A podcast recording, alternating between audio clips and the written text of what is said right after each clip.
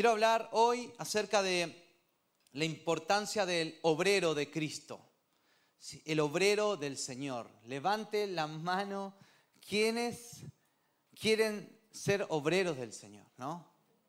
Bien. Y Jesús, voy a leer varios versículos y quiero hablar de los obreros. Una cosa es ser obrero y otra cosa es ser obrero aprobado, ¿no? Entonces dentro de los obreros hay obreros desaprobados, ¿no?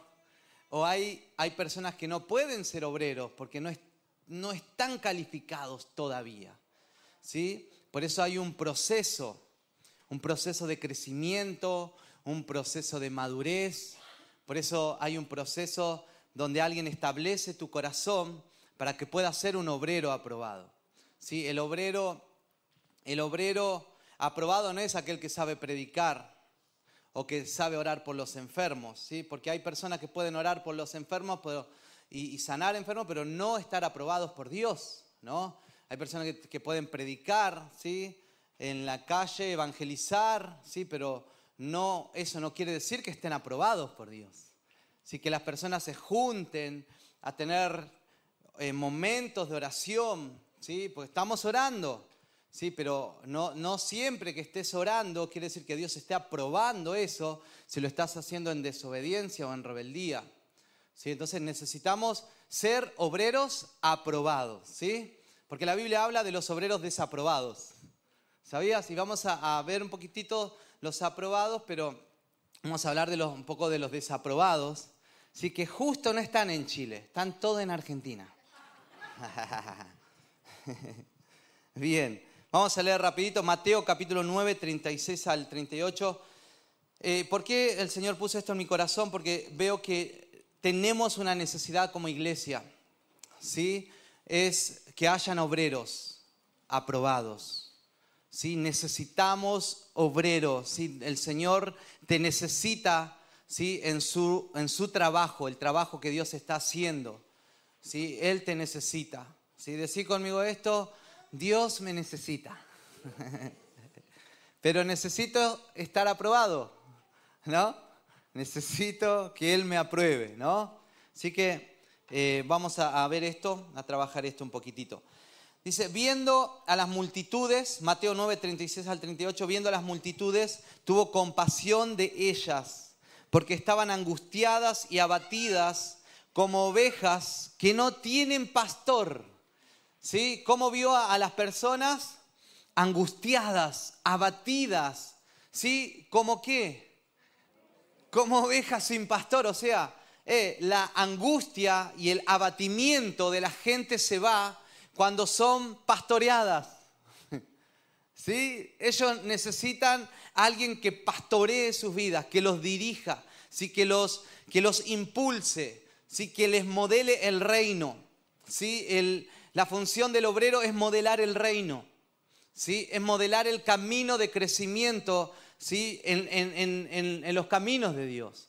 Entonces la gente necesita doctores, no necesita doctores. La gente necesita un economista, no necesita un economista. ¿Sí? La gente necesita trabajo, no necesita, ¿sí? dice que la gente necesita ser pastoreada. ¿Sí? Ahí comienza el camino del éxito, vamos a decir. Cuando alguien pastorea tu corazón.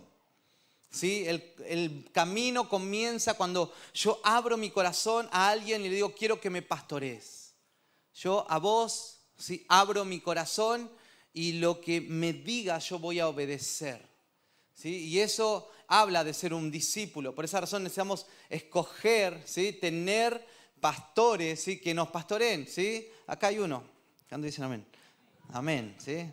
¿Cuántos creen en nuestro pastorado, no? Porque si no, el que no cree en nuestro pastorado no sé qué hace sentado ahí, ¿no? Tiene que, pero tienes que buscar a alguien que pastoree tu corazón. ¿sí? Por esa razón tú te sientas en el lugar donde consideras que te van a pastorear. No, no te sientas en un lugar donde vas a decir, a ver qué onda este lugar.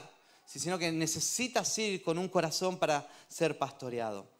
Entonces estaban angustiadas y abatidas como ovejas que no tienen pastor. Entonces les dijo a los discípulos, la mies es mucha, pero los obreros pocos.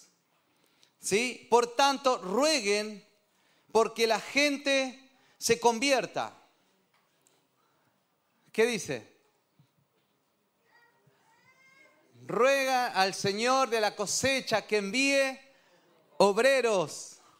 El Señor dice, oremos por los obreros porque la gente está lista.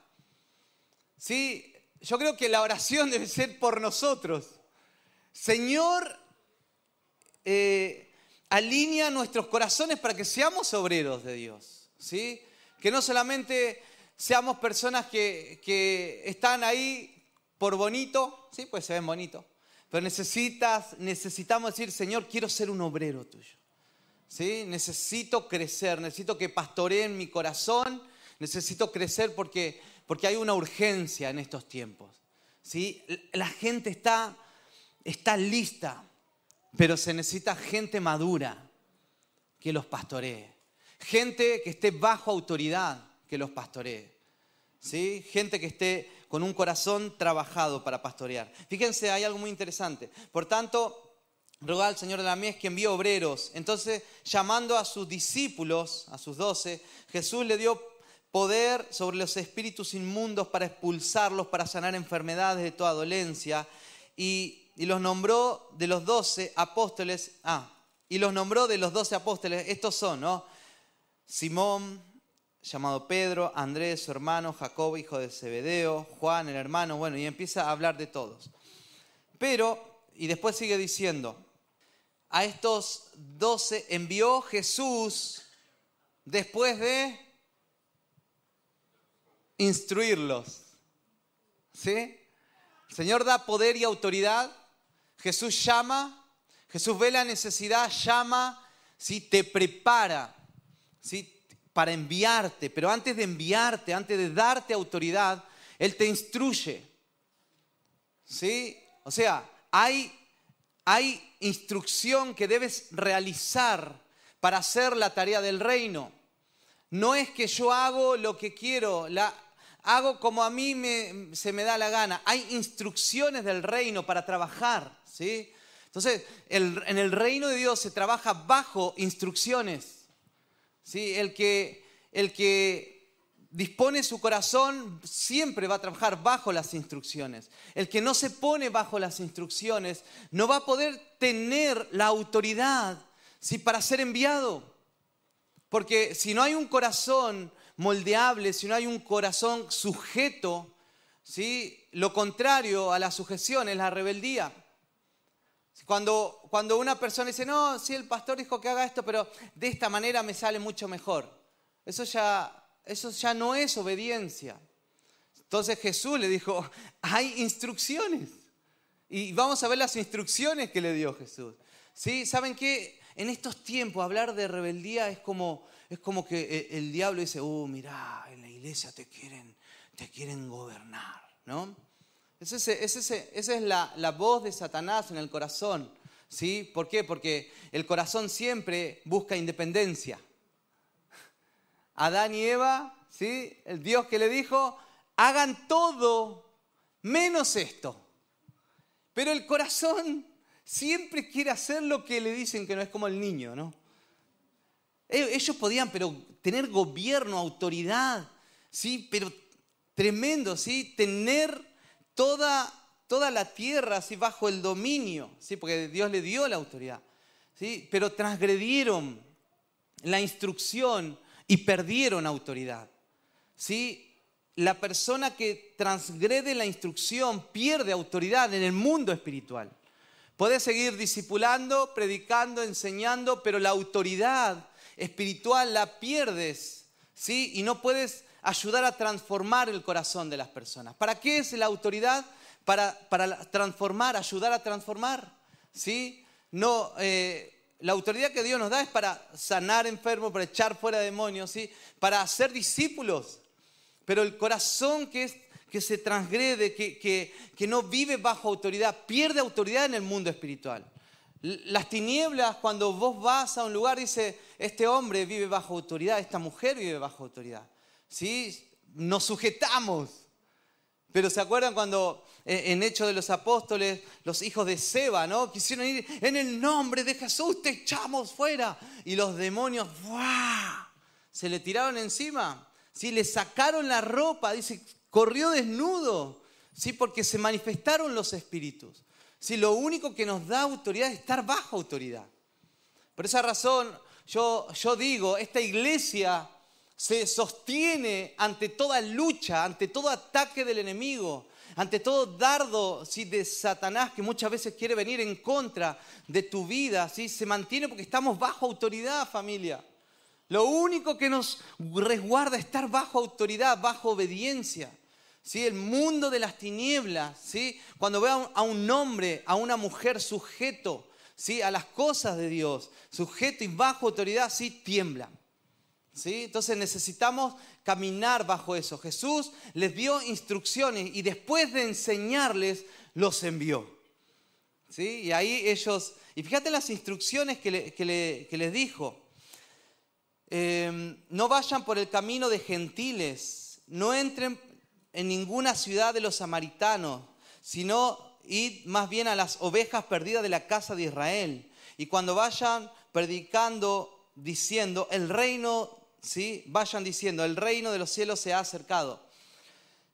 Y, yo pensaba en esto, no vayan por el camino de los gentiles. ¿Qué diría el desobediente? Pero Jesús vino a todos. ¿Sí? Jesús vino a todos. Pero Jesús primero vino a la casa perdida de Israel. Jesús primero vino a los judíos, dice la Biblia. ¿Sí? Entonces los discípulos tomaron la instrucción y ¿a dónde fueron? ¿Mm? Primero a la casa perdida del pueblo de Israel. ¿Sí? Entonces se tenían que manejar. ¿Y qué haría hoy en día el cristianismo moderno? No, no pero el Señor ama a todos. No me importa lo que me haya dicho Jesús, Él ama a todos. Hay que predicar a todos. Pero Jesús dijo, vayan primero ¿sí? a la casa perdida, ¿sí? De, Israel. ¿Por qué? Porque detrás de una instrucción siempre hay una intención. ¿Sí? ¿Y sabes cuál es la intención? La formación del corazón. ¿Mm? Muchas veces necesitamos dar instrucciones porque la instrucción forma a un discípulo. ¿Sí? Y hay instrucciones que pueden ser triviales. Ve a aspirar la alfombra. Pastor, yo lo vi más rápido barrer la alfombra. Sí, uno dice, ah, bueno, está bien. Fue a barrer la alfombra. Ese mismo que fue a barrer y no aspirar, ¿sí? el día de mañana le vas a dar otra instrucción y le va a parecer que lo que a él le parece mejor, ¿sí? lo va a hacer de esa manera. Entonces, el que no sabe obedecer en las cosas pequeñas, en las cosas mayores, si no, no se le va a poder dar mayor autoridad en otras cosas. Si en lo poco eres fiel, si eres fiel aspirando la alfombra, sobre mucho te pondré, dice, ¿no? Entonces, el Señor que ve en un discípulo, en un obrero, ve fidelidad. No, pero hay que, hay que mejor barrer. Mirá, los pastores me dijeron que tengo que aspirar. Yo aspiro. ¿Eh? El Señor está mirando eso. Sí, porque uno ve el corazón fiel. Si decís como esto, corazón fiel. ¿Sí? Fidelidad. Eh, necesitamos ser aprobados ¿sí? por el Señor. Y el Señor, fíjate lo que le pasó a, a, Saúl. ¿Sí? Saúl, el Señor le dio una instrucción a través del profeta y le dijo, eh, Saúl, ¿sí? no hagas nada todavía. Sí, al profeta Samuel le dijo, no hagas nada, Saúl, hasta que yo no llegue hacer los sacrificios que necesitamos hacer. Y Saúl estaba ahí, ¿no? Como buen discípulo, porque Saúl como rey era discípulo del rey, ¿sí? El rey era la voz de Dios para él, ¿sí? Y Saúl la presión. Y la gente, eh, no, ahora sí, que ya los tenemos, ya los tenemos listos.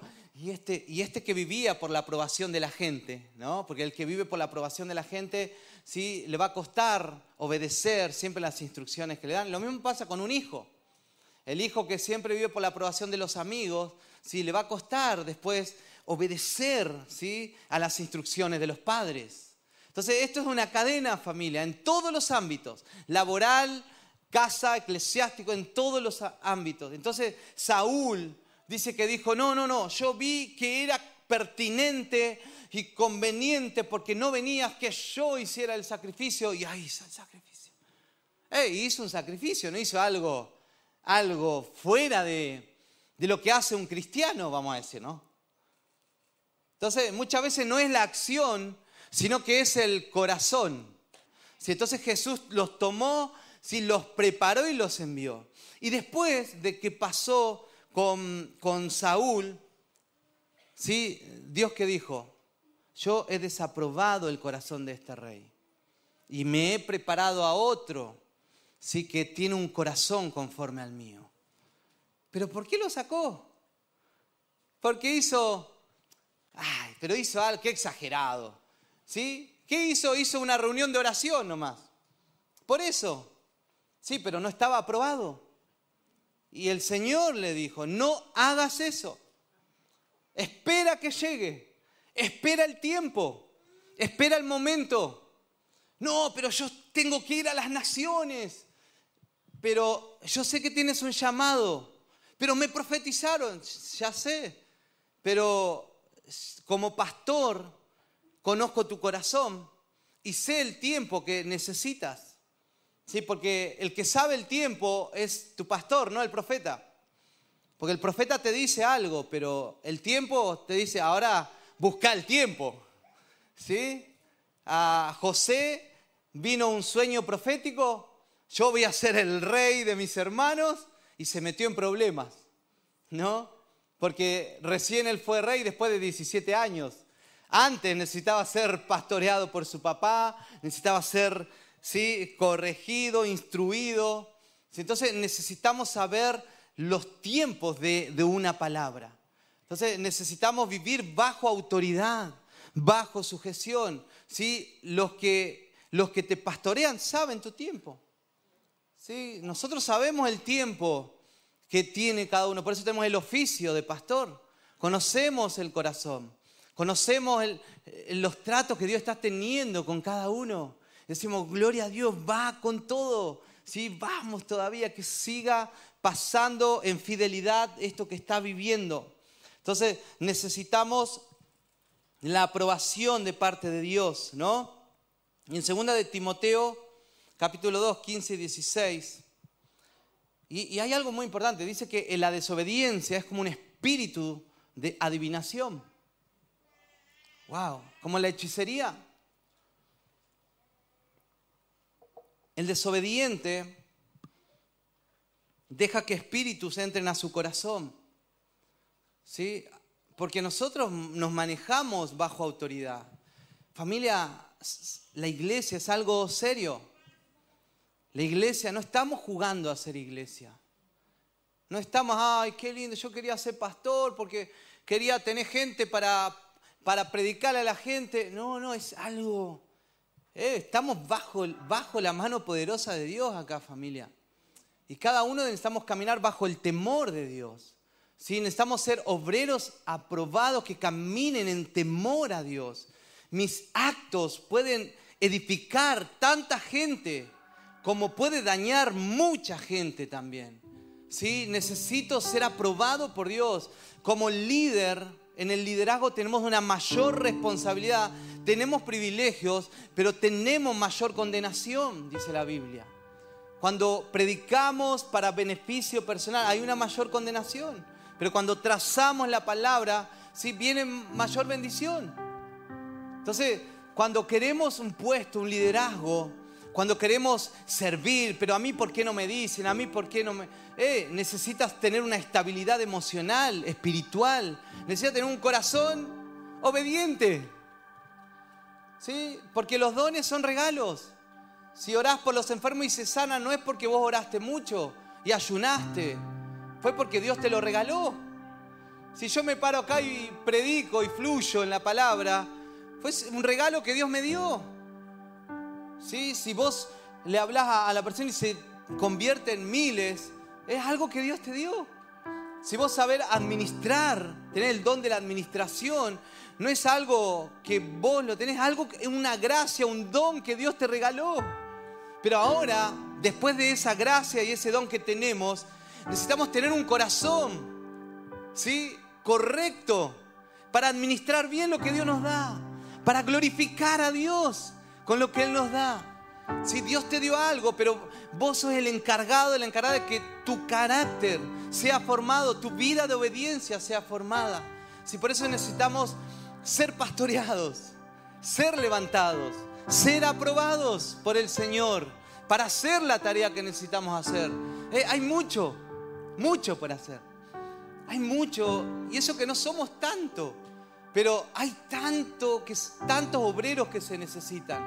Si necesitamos levantar obreros, pero tienen que ser obreros que amen la obra de Dios, amen a Dios. Que digan, eh, yo mi vida es para el Señor. Yo incansablemente voy a servir a Dios. Yo amo hacer esto.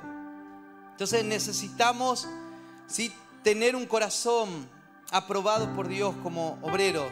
Fíjate lo que dice en 2 Timoteo 2, 15 y 16. Procura con diligencia presentarte a Dios aprobado. ¡Wow! ¿Cuántos pueden decir, yo hoy adoré a Dios en aprobación? ¿Eh? ¿Cuántos pueden decir, Señor, acá estoy? Pero somos aprobados por la sangre de Cristo. ¿Sí? Y ahí comienza todo, su sacrificio, su gracia en nosotros. Sí, pero necesitamos, la palabra aprobado es aquel que sabe resistir las pruebas. Una persona que vive en pruebas y sabe resistir esa prueba de una manera correcta, adorando, no criticando, no murmurando, no hablando mal de, no, no tirando dardos para todos lados. Aquel que pasa la prueba, aquel que no se queja de Dios, que pasa la prueba, ¿qué va a pasar? Va a ser aprobado por Dios. Si todos pasamos pruebas, necesitas pasar la prueba que estás viviendo hoy. Necesitas pasarlo adorando a Dios, amando a Dios, honrando a tus hermanos. ¿sí? Necesitas eh, pasar esa prueba rendido, rendida ¿sí? a los pies del Señor, ¿no? Dice, preséntate a Dios aprobado como obrero, obrero que no tiene de qué avergonzarse, que maneja con precisión la palabra de verdad, evita las palabrerías vacías y profanas, porque los dados a ella conducirán más y más a la impiedad. Como, fíjense, como obreros, si yo le hablo a los obreros, a los que están ministrando acá arriba, obrero es una persona que está recibiendo en la puerta, obrero es aquellos que están, los chicos que están allá, los que estamos eh, comprometidos y con esto y estamos orando que el Señor siga levantando obreros pero el obrero tiene que aprender a pasar la prueba, ¿sí? Tiene que ser una persona, ¿sí? Que no, que no tiene nada que avergonzarse. No, yo no quiero saludar a aquel hermano porque, ay, yo le tengo vergüenza, porque la otra vez me vio en, me vio en la plaza con una chica, ¿no? Claro. No, la otra vez me dio, dije un garabato, yo pensé que no había nadie y justo estaba un hermano comprando atrás y... Entonces necesitamos ser irreprensibles. Necesitamos ser obreros que, que donde nadie nos ve, tener esa conducta, ¿no? Porque, ¿sabes qué? Muchas veces, muchas veces el Señor tiene misericordia, ¿no? Y te guarda y, uno, y uno, viste, se, se manda cada una. Pero en un momento dice el Señor, mira, te voy a sacar la protección para que vean quién eres realmente. ¿Sí? ¿Tienes algo de qué avergonzarte? ¿Te estás escondiendo para que nadie te apunte por lo que has hecho, por lo que hiciste o estás haciendo? Eh, necesitamos ser aprobados y, y caminar. Hay una persona que me dice, pastor, usted dice las cosas de frente, dice, usted la dice de frente porque usted se ve que no hay nada que alguien lo pueda acusar por algo, dice.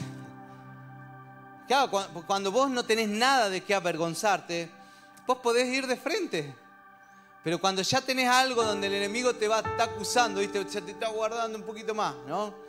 Si vivís un doble estándar de vida espiritual, no vas a poder disipular a tu discípulo en esa área. ¿Sí? Si en el noviazgo andás más o menos a tu discípulo, ¿cómo le vas a.? ¿Qué autoridad tenemos para decirle ¿no? a otros discípulos que están en el noviazgo que tienen que vivir en santidad? ¿Sí? Si eres una persona obediente a tus pastores, a tus líderes, una persona que honra a tus hermanos, vas a tener autoridad para levantar esos discípulos. Por eso están, nosotros decimos, ¿quién es el encargado de casa? ¿A quién ponemos? ¿Quién no? Porque no es solamente hacer un grupito en la casa y dar un, par de versículos bíblicos y oramos y cantamos, ¿sí? Sino que estás impartiendo lo que tienes adentro de tu corazón. Lo que hay adentro de tu corazón es lo que va a recibir la gente. Y yo digo, Señor,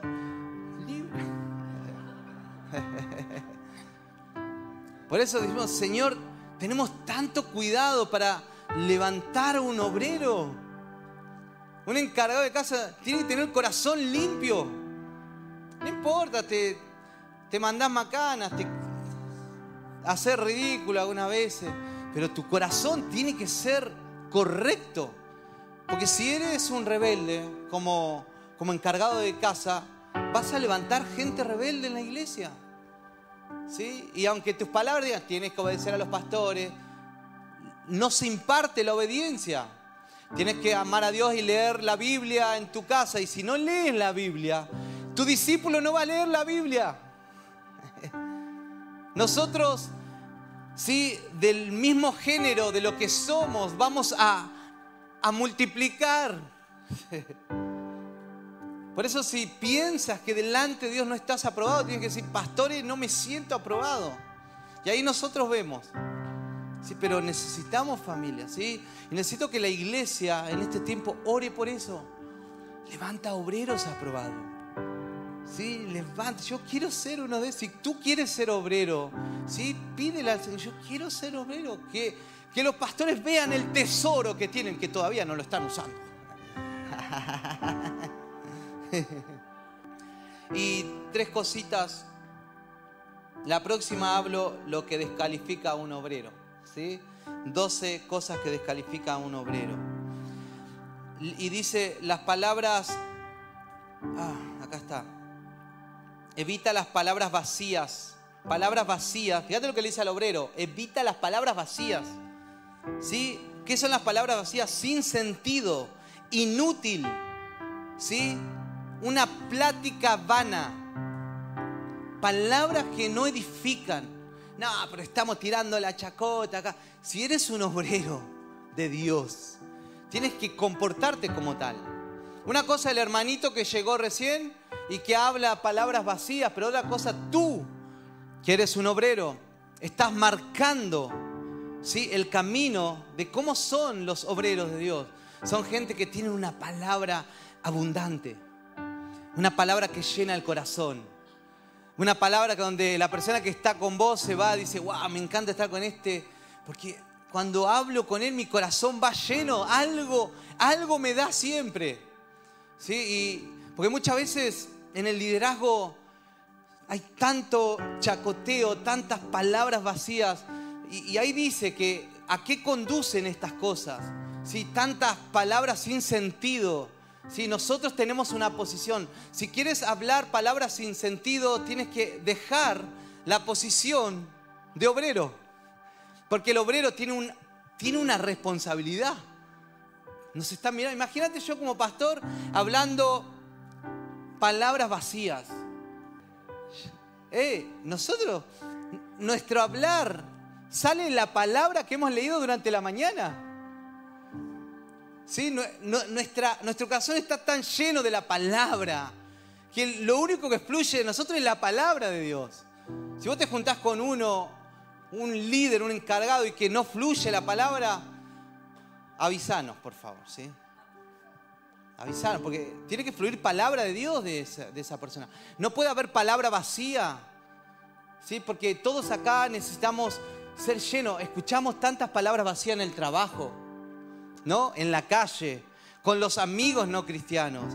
¿sí? Este es un lugar donde vienes y te encuentras con, con agua, agua fresca. sí, agua de la palabra, ¿no? Que sale de tu corazón. Eh, después dice lo profano, evita las, palabras, las palabrerías vacías y profanas. Sí, lo profano es algo pagano. Lo profano es algo que no es espiritual, algo pagano. Algo que es de este mundo. ¿Sí? Palabra de doble sentido. ¿Sí? Palabras profanas. El chiste de doble sentido. Eh, en, un, en un obrero no puede, no puede haber chiste de doble sentido en un obrero de Dios. Porque vos estás modelando algo. Y vuelvo a repetir, si, eh, si eres una persona que no, que no estás impartiendo a nadie, habla todo, en Argentina decimos todas las gansadas que quieras decir. Pero el que, el que está a cargo de gente tiene que hablar palabras ¿sí? del Señor. ¿sí? Yo hubo un tiempo en mi cristianismo, me quise hacer un cristiano moderno. ¿sí?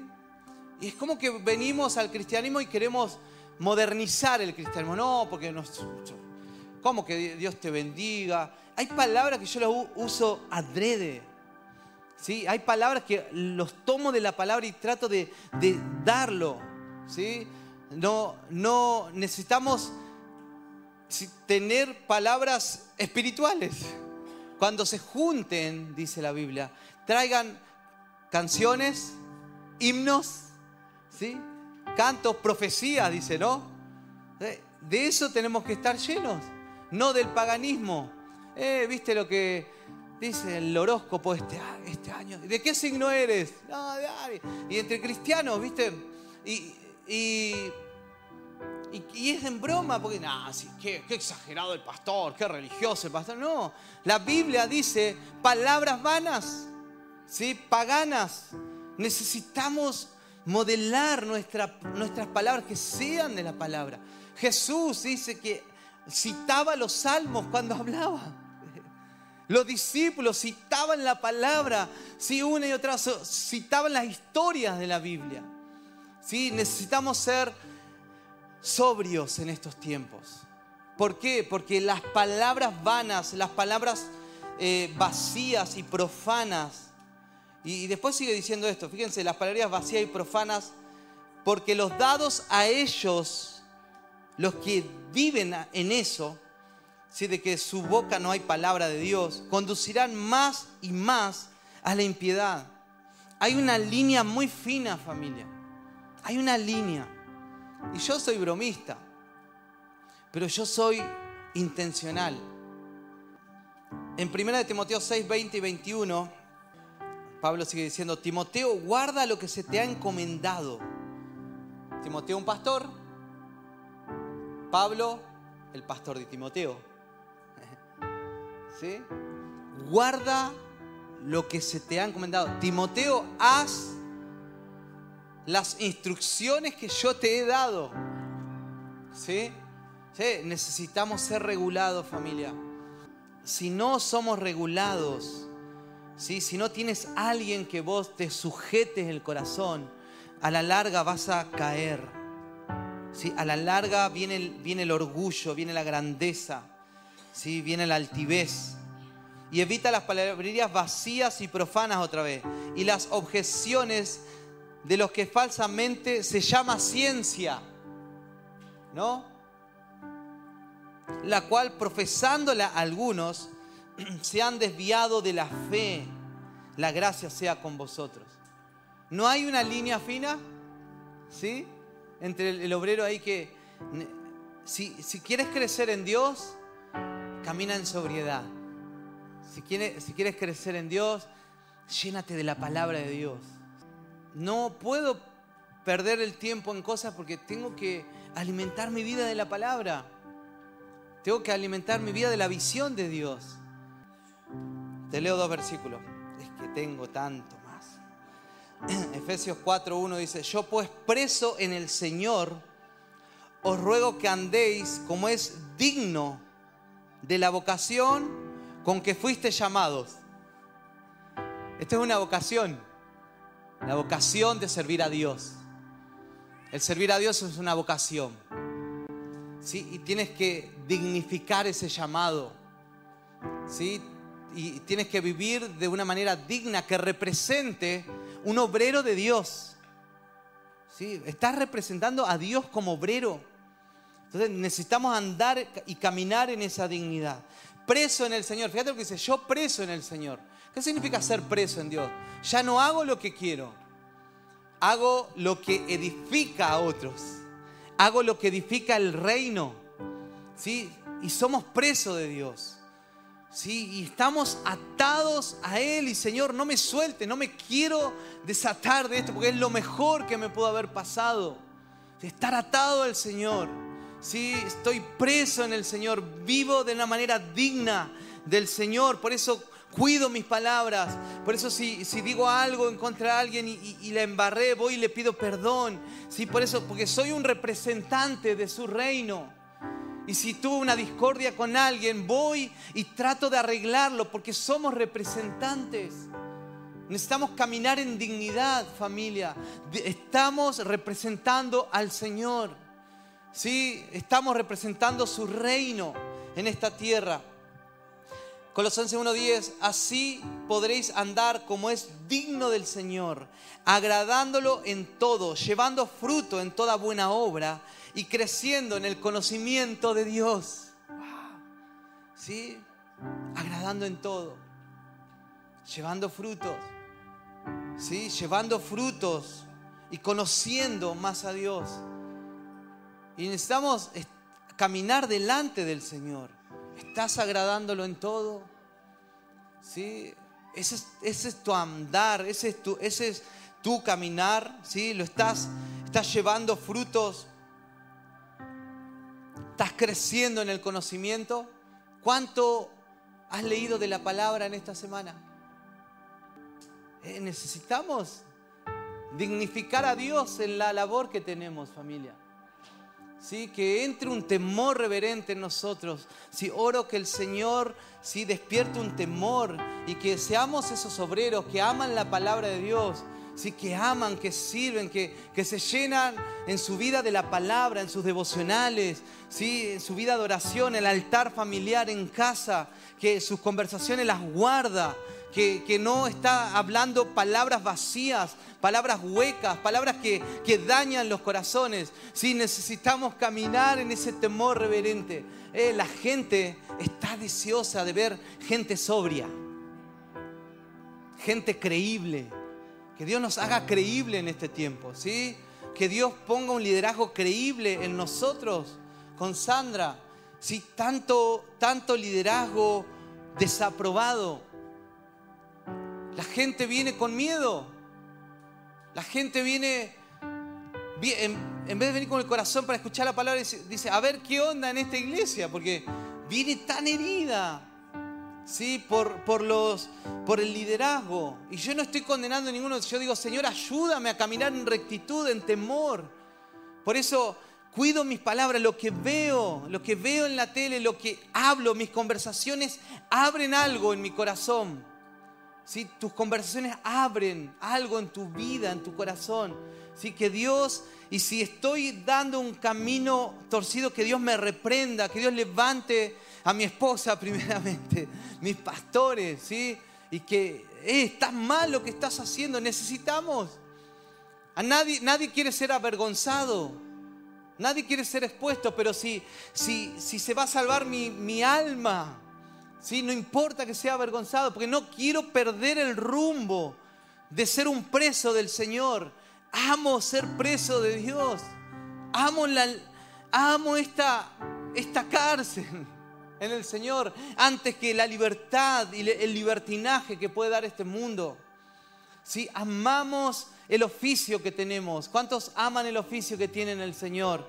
¿Sí? Que el Señor te lleva a enamorarte de, de ser un obrero, de ser una persona que, que, trabaje para Él, que te dio el privilegio para trabajar para Él.